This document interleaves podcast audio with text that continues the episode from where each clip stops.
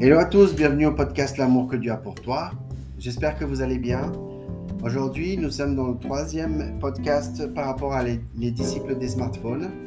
Nous allons voir le thème de l'apathie. Mais avant, j'aimerais juste faire une courte prière afin que le Seigneur puisse nous aider à comprendre cette thématique.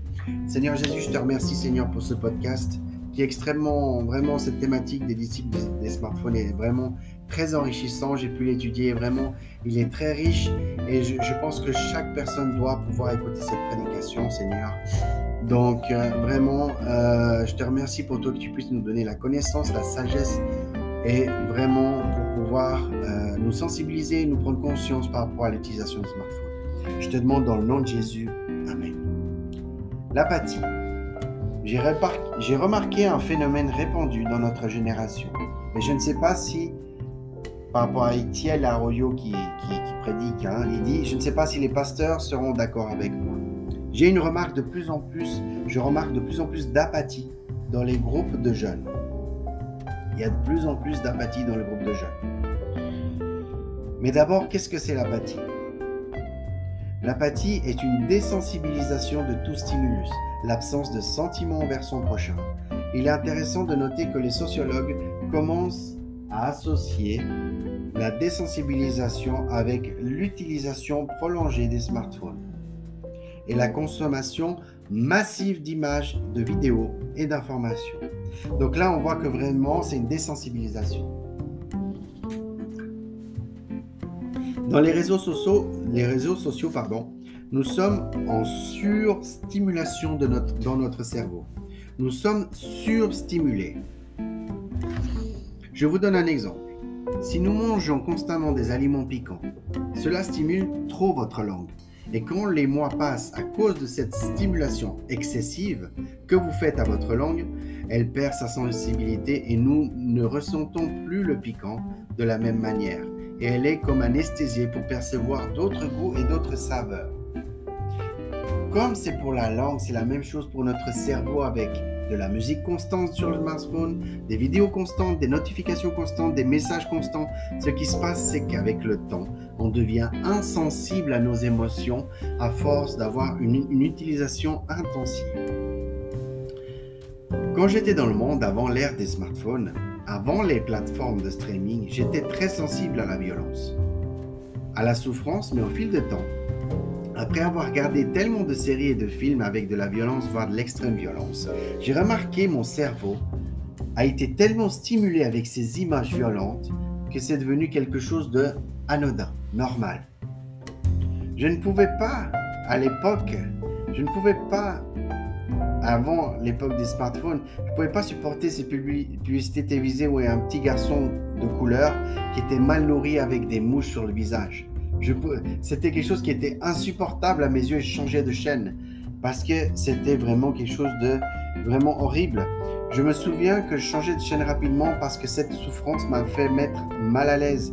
Mais aujourd'hui, ce qui me choque, c'est que comment les programmes d'information, les informations, ils deviennent de plus en plus explicites en montant des scènes très fortes. Donc, c'est vraiment... Euh, c'est vraiment euh, des scènes de plus en plus violentes qu'on voit sur les réseaux sociaux, à la télé. Et à un moment donné, à force de regarder ces images, on perd sa sensibilité et sa compassion envers son prochain. À mon époque, regarder deux hommes qui s'embrassent sur la bouche était choquant. À mon époque, c'était choquant à l'époque. Aujourd'hui, c'est devenu presque naturel. Et n'a plus autant d'impact qu'avant avec les médias qui nous montrent de plus en plus ces images. Les médias ont fait qu'on accepte, on regarde des choses qui sont contre nature, qui sont euh, vraiment, qui n'ont, qu'avant c'était tabou, maintenant ça se montre tout. On a parlé avant du scroll, hein, de scroller sur les réseaux sociaux. Hein? Imaginez-vous quand vous scrollez, vous voyez un joueur de foot signé pour un club. Vous voyez une autre image qui c'est les nouvelles du coronavirus. Une autre image que c'est des milliers de morts entassés les uns aux autres en Afrique. Une autre image où vous voyez une vidéo d'un chaton. Une autre image, le suicide d'une célébrité. Une autre image, une image de Bob l'éponge. Tout, et une dernière image d'un témoignage d'une femme qui a été violée par quatre hommes. Et la dernière image, une photo d'un dessert gastronomique. Imaginez-vous avoir des images bonnes positives et des images mauvaises. Bonne, mauvaise, bonne, mauvaise, bonne, mauvaise, bonne, mauvaise. À un moment donné, comment votre cerveau, vous pensez qu'il va, il va réagir à force de voir des images d'un contenu qui est bon, mauvais, bon, mauvais? À un moment donné, tout est bon. Eh oui, mais c'est ça. À un moment donné, ça risque d'être tout est bon. Parce que on voit ça, ah ouais, il a eu ça, ah il a eu l'autre, et à un moment donné, ça nous fait plus rien. Ça nous, ça nous désensibilise Donc, on doit faire attention avec le scroll et on doit faire attention aussi à ce qu'on regarde. C'est très important. Tout cela, en espace de peu de temps, vous scrollez avec toutes ces images qui stimulent vos cerveaux et vous désensibilisent de votre prochain. On a un cas d'un YouTuber, d'accord, qui a eu l'idée, d'accord, ce YouTuber, il a eu l'idée d'aller au Japon dans une des forêts connues sous le nom de forêt suicidaire. Forêt suicidaire, hein? Il a décidé d'aller au Japon. Qu'est-ce que vous pensez qu'il a fait quand il a été sur place à la forêt suicidaire? Non, il ne s'est pas suicidé, je vous rassure. Il s'est enregistré lui-même, écoutez bien, il s'est enregistré lui-même à côté d'une personne qui s'est pendue. Et il a dit par ses propres mots, écoutez bien ce qu'il a dit, j'ai eu la chance de tomber sur une personne pendue, avec une corde à un arbre, et quand il disait ça, il rigolait. Imaginez-vous, imaginez-vous le scandale que ça a fait, hein? le scandale que ça a fait, parce qu'après, il a eu euh, beaucoup de gens dans les réseaux sociaux, ils ont commencé à dire des choses mauvaises de lui. Donc, vous voyez une personne qui est décédée, au lieu de respecter la personne, son corps et tout, vous allez filmer, vous allez rire. Vous allez en rire, vous allez dans cet endroit-là et vous allez rire. Ça veut dire que vous êtes complètement désensibilisé de votre prochain.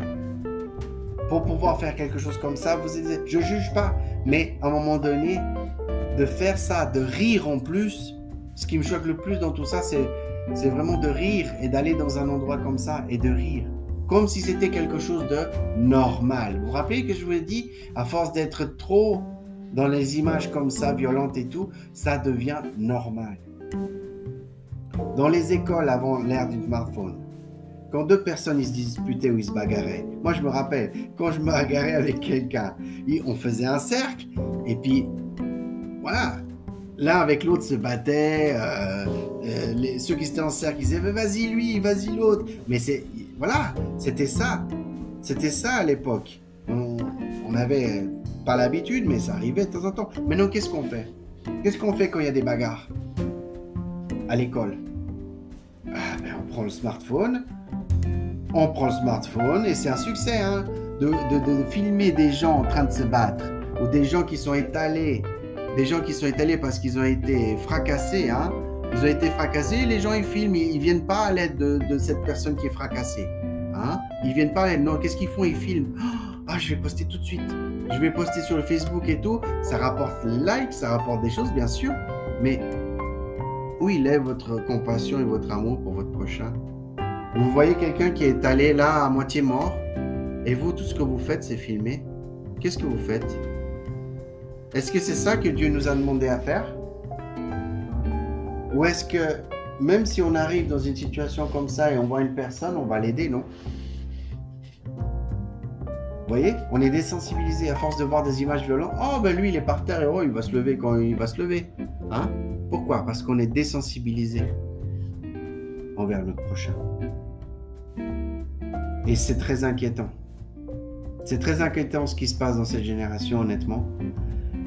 En tant que disciple, on ne peut pas se permettre on ne peut pas permettre à notre âme de devenir insensible à notre prochain, on ne peut pas. Parce que le disciple, il est appelé à aimer ce que Jésus aime et à haïr ce qui Jésus déteste. On doit avoir la même attitude que Jésus, les mêmes émotions que Jésus. L'émotion la plus puissante que Jésus a eue, c'est quoi, d'après vous? L'émotion la plus puissante que Jésus a, c'est la compassion. La compassion en grec veut dire l'amour. Quand Jésus était confronté à une situation, il a suscité de la compassion pour son prochain. Quand il nourrissait la foule, il avait compassion quand il guérissait. Il avait compassion aussi quand il a guéri un lépreux. Jésus avait de la compassion pour chaque personne. Pourtant, actuellement, nous avons échangé notre compassion à cause de la mode de notre société sur les réseaux sociaux, en mettant les icônes tristes ou des hashtags populaires. C'est notre action compatissante, mais une action virtuelle. Imaginez-vous, dans la Bible, il y a une parabole qui s'appelle du bon samaritain.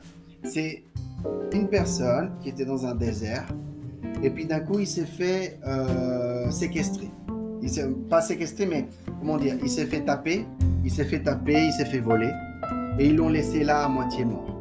Il y a deux personnes qui sont passées à côté de lui, ils l'ont pas secouru. Jusqu'à ce qu'il vienne la troisième personne qui vient, qui est le bon samaritain, et qui s'est arrêté, qui l'a pris, qui a soigné ses blessures, qui l'a ramené dans un hôtel, qui lui a donné de l'argent, qui a pourvu à tous les besoins de lui pour qu'il puisse se récupérer. Pourquoi Pourquoi tu vas me dire, mais pourquoi tu m'expliques tout ça? Parce que c'est la compassion par excellence. Ce que ce Samaritain a fait, c'est la compassion par excellence. Parce que c'est ce que Dieu demande pour chacun d'entre nous quand quelqu'un il est par terre, quand quelqu'un il est pas bien, il a eu un malaise et tout, c'est notre devoir et Dieu nous ordonne, pas nous propose. Dieu nous ordonne d'aimer notre prochain. Si nous aimons, nous avons compassion pour notre prochain, nous allons aider. Si nous avons compassion pour notre prochain, nous allons le servir. Si nous avons compassion pour notre prochain, nous allons faire du bien à notre prochain. Donc, nous devons être le bon samaritain. Imaginez-vous le bon samaritain qui arrive à côté de l'homme blessé, qui fait un selfie avec le blessé en disant plus d'hashtags pour cet homme blessé. Qu'est-ce que ça aurait apporté au blessé en faisant le selfie? Ah oui, j'ai oublié des émoticônes virtuels. Ah, le pauvre, on va l'aider, on va prier pour lui. C'est pas suffisant. Dieu nous a demandé à aider physiquement, à aider la personne physiquement pas virtuellement. C'est ça. On peut bien sûr aider quelqu'un au niveau virtuel par la distance et tout. Mais le Seigneur, quand c'est des situations comme ça, comme le bon samaritain, il est important d'aider. C'est ce que nous, nous sommes devenus. Et on ne peut pas se permettre d'être insensible envers des personnes blessées, ou des personnes qui souffrent. On ne peut pas être insensible. Une fois, Etienne Arroyo a été confronté par le Saint-Esprit très fortement. Et quand je vous dis très fortement, c'est que vous allez voir pourquoi je dis ça. Quand un de ses amis chrétiens lui montre une vidéo qui était dans une gay pride. Une gay pride est une, euh, un événement au niveau des homosexuels qui font la fête. Il y, a, il y a essentiellement des homosexuels. Et dans cette vidéo, il y avait une plateforme en hauteur et que pendant que l'un d'entre eux qui dansait dans cette plateforme, la plateforme elle s'est brisée et la personne elle est tombée au sol. Donc je vous rappelle que la plateforme était en hauteur. Hein. La personne suite à ses blessures elle a fini handicapée. Et quand l'ami de Itiel a montré cette vidéo, il a commencé à rire. L'ami a commencé à rire de ça. En disant, mais regarde ce qui s'est passé. Et il montre encore et encore la vidéo jusqu'à ce que Itiel commence à trouver ça drôle. Vous voyez ce que je veux dire? C'est ça que je vous expliquais pour le scroll et ce que je vous expliquais avant. C'est qu'à un moment donné, à force de voir les vidéos, voir des choses comme ça, au lieu d'avoir compassion et de dire non, mais écoute, c'est bon, arrête. Vous regardez, vous regardez, à un moment donné, ça devient normal, ça c'est normal, vous allez en rire. Imaginez-vous, vous êtes désensibilisé. Alors, qu'est-ce qui s'est passé?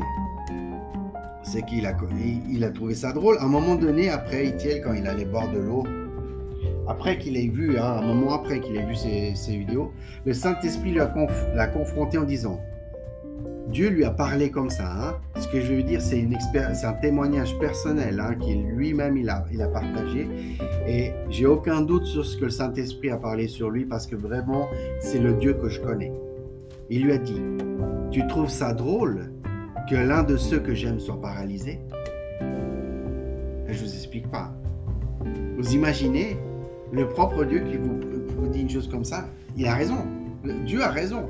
Mais vous imaginez, là, vous vous retrouvez confronté à la, à la désensibilisation. Et le Seigneur Jésus et le Saint-Esprit lui a dit comme ça, pour finir, si tu n'as aucune compassion envers ton prochain, tu ne peux pas être mon disciple. Mais Dieu, attention, quand je dis comme ça et que vous n'avez pas encore accepté le Seigneur, quand le Seigneur parle comme ça, nous, les personnes, c'est que c'est des gens qui sont nés de nouveau. C'est des gens qui connaissent le Seigneur, qui connaissent la parole, qui ont une intimité, une relation avec Dieu. Mais ce que je veux dire, c'est que quand on connaît Dieu, quand on a une relation, on sait qu'on doit avoir de la compassion notre prochain. On sait parce que c'est marqué dans la Bible. On sait qu'on doit avoir la compassion. C'est pour ça que le Saint-Esprit l'a confronté en disant, mais si tu n'as aucune compassion par rapport à ce que c'est marqué dans la Bible envers, euh, ton prochain, tu ne peux pas être mon disciple. Tu peux pas... Alors imaginez-vous. Imaginez-vous. J'aimerais pas être à la place d'Étienne, mais la correction, comme elle dit la parole de Dieu, la correction, on ne doit pas la mépriser. Ne méprisez pas la correction. C'est ça, la parole de Dieu, elle dit ça. Ne méprisez pas la correction. Parce que parfois, on a besoin que euh, on soit confronté à nous-mêmes et que le Saint-Esprit nous corrige par rapport à des mauvaises actions comme ça pour vraiment se euh, éloigner la désensibilisation envers notre prochain et de pouvoir vraiment faire selon ce que Dieu veut pour notre vie, donc c'est-à-dire avoir compassion de notre prochain et être sensible à notre prochain. Donc le Saint-Esprit vraiment l'a confronté. Donc faisons attention, chrétiens, chrétiennes, faisons attention de, de quoi ou qui nous rions. Faisons attention parce que Dieu euh, va nous corriger. Si nous, si nous vraiment nous rions dans des situations où des gens ils ont eu des, graves blessures, des choses comme ça.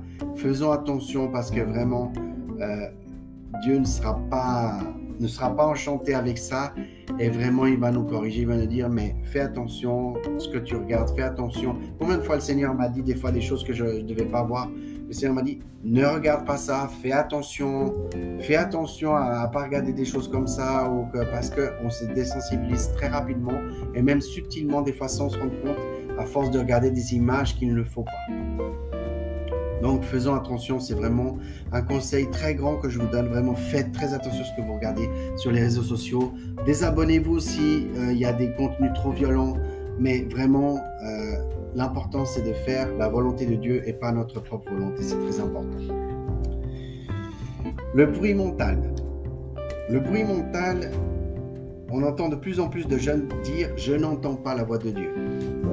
Dieu, il n'interagit pas. Il n'entend pas. Il, en, j'entends pas la voix de Dieu, il n'interagit pas pour moi et tout ça.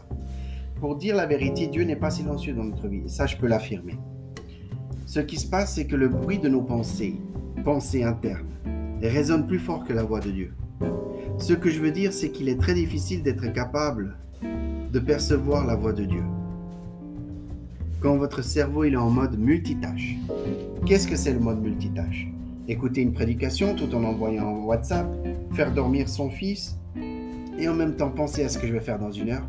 Toutes ces surstimulations par de nombreuses pensées représentent le multitâche.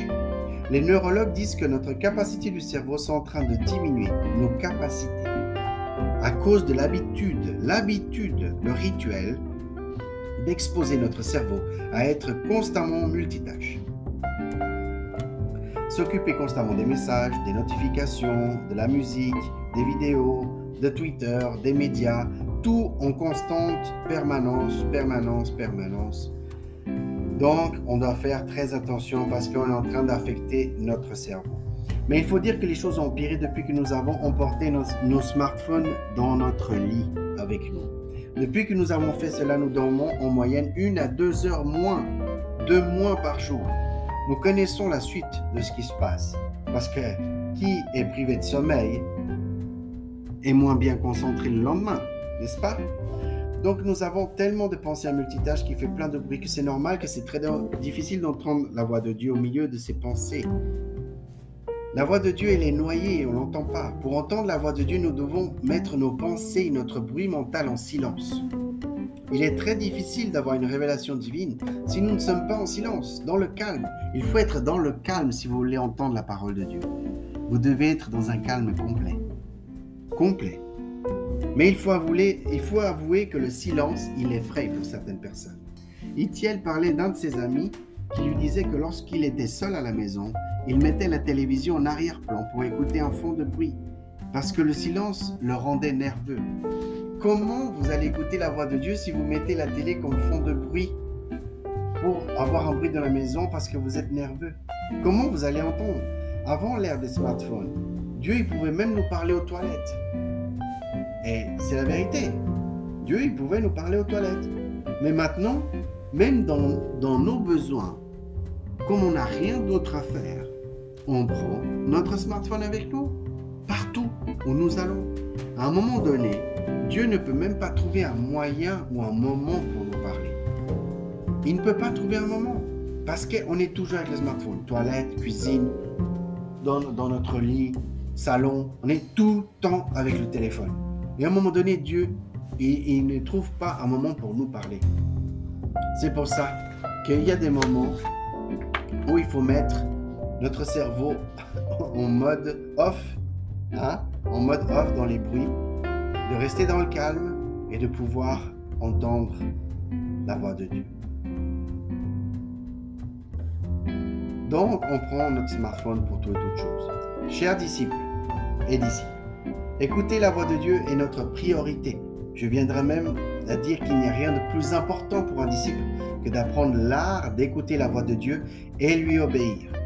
Je suis inquiet parce que j'ai l'impression que les notifications sur notre smartphone ont plus d'autorité sur notre vie que la voix de Dieu. Et ça, c'est la vérité. Pourquoi?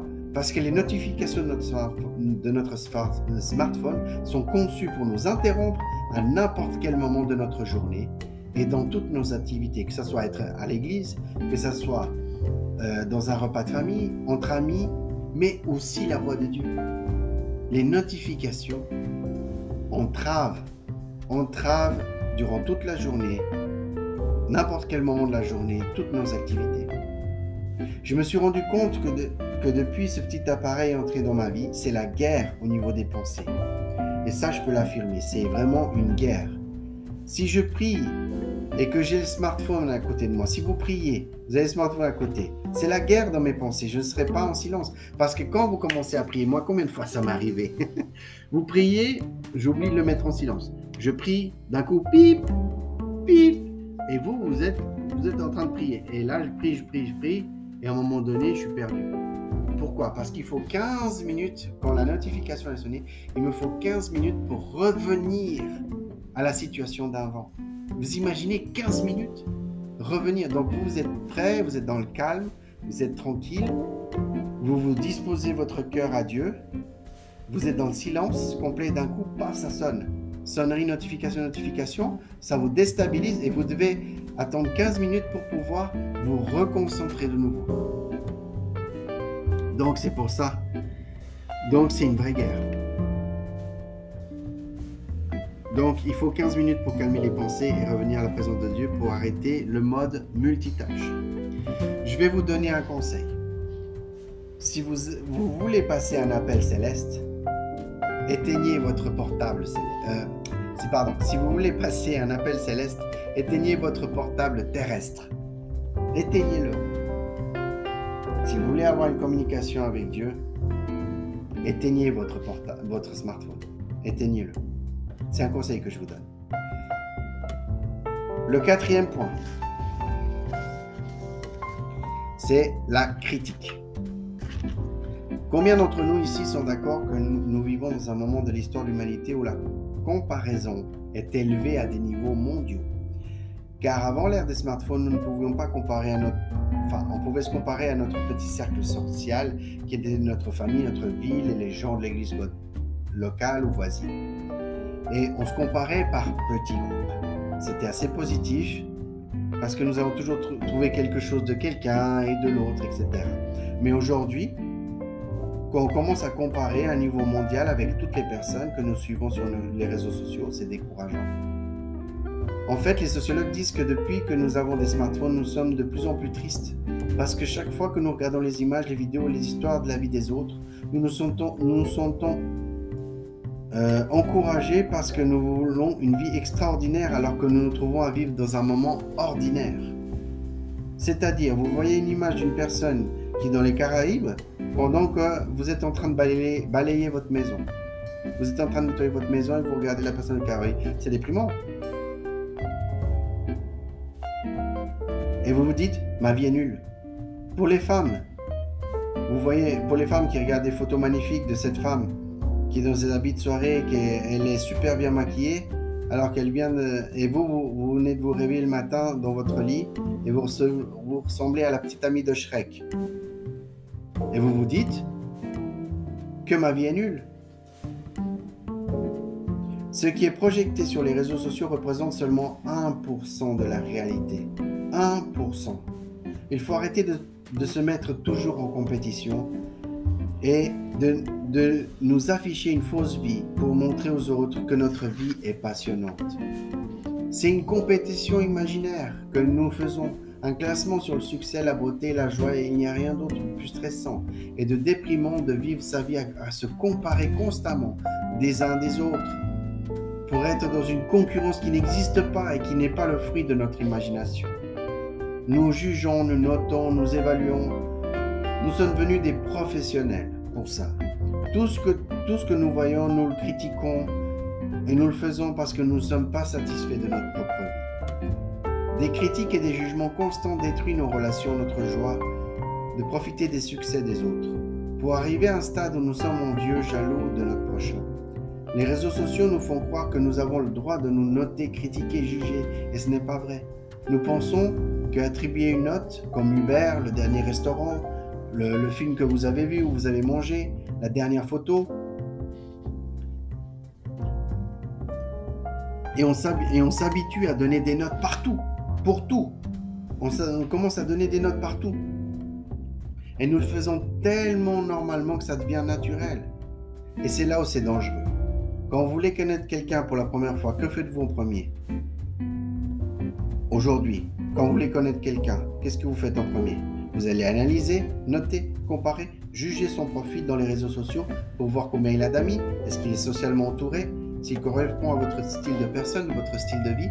Vous allez faire toutes des comparaisons, des jugements, des notes avant de voir la personne en physique. À l'époque, c'était pas comme ça. À mon époque, J'allais voir la personne physiquement, on se parlait, mais découvrir la personne physiquement. Aujourd'hui, les gens, ils savent la moitié de votre vie sur les réseaux sociaux avant de vous voir. Et c'est pas un mensonge, ça. Ça, ça se sait. On peut, avec les réseaux sociaux, on peut savoir beaucoup de choses de votre vie. Donc ça aussi, on doit faire attention à ce qu'on publie sur les réseaux sociaux. On doit faire très attention. Ne pas dévoiler toute sa vie dans les réseaux sociaux. Donc, à l'époque, c'était téléphone, MSN, SMS. Il n'y avait rien de virtuel à mon époque. Mais aujourd'hui, vous savez la moitié de la vie, la vie de personne, sans l'avoir vue, sans avoir parlé avec les personnes, vous savez toute la personne quasiment. Ce qui m'effraie le plus, c'est Twitter. Twitter est un champ de bataille où tout le monde pense qu'il doit donner son avis sur tout. Je vais vous dire une chose, même si vous avez votre opinion, vous n'avez pas à le donner sur tout. Vous n'êtes pas un expert dans tous les domaines que vous, ne connaissez pas. Si vous ne connaissez pas la politique, vous ne connaissez pas le sport, vous ne connaissez pas la théologie, mieux vaut ne rien dire que de dire n'importe quoi, n'est-ce pas? Sur Twitter, les gens osent être violents dans leurs propos, plus moqueurs et plus défiants que s'ils avaient la personne face à face. Parce que ce que les gens disent sur Twitter, je pense que justement comme il dit, je pense que je douterais vraiment euh, qui, pourrait dire ces mêmes propos exactement comme j'utilise virtuellement en face à face. Itiel a donné un exemple. Il y a quelques mois, un de ses amis était invité à un mariage. La présence de Dieu était avec dans ce mariage. C'était un beau mariage chrétien. Au moment de manger, le mari avait préparé une chanson romantique, spéciale pour son épouse. Et comme vous pouvez l'imaginer, il lui a chanté une chanson traditionnelle. J'ai trouvé Itiel avait trouvé ça tellement romantique qu'il a décidé d'enregistrer le moment pendant que sa femme et lui, ils étaient en train de danser de façon romantique aussi. Après, j'ai décidé de poster cette vidéo quelques minutes après. Et qu'est-ce que vous pensez que c'est arrivé? Nous allons voir dans le prochain podcast. N'oublie pas l'amour que Dieu a pour toi et on se voit très bientôt pour un prochain épisode.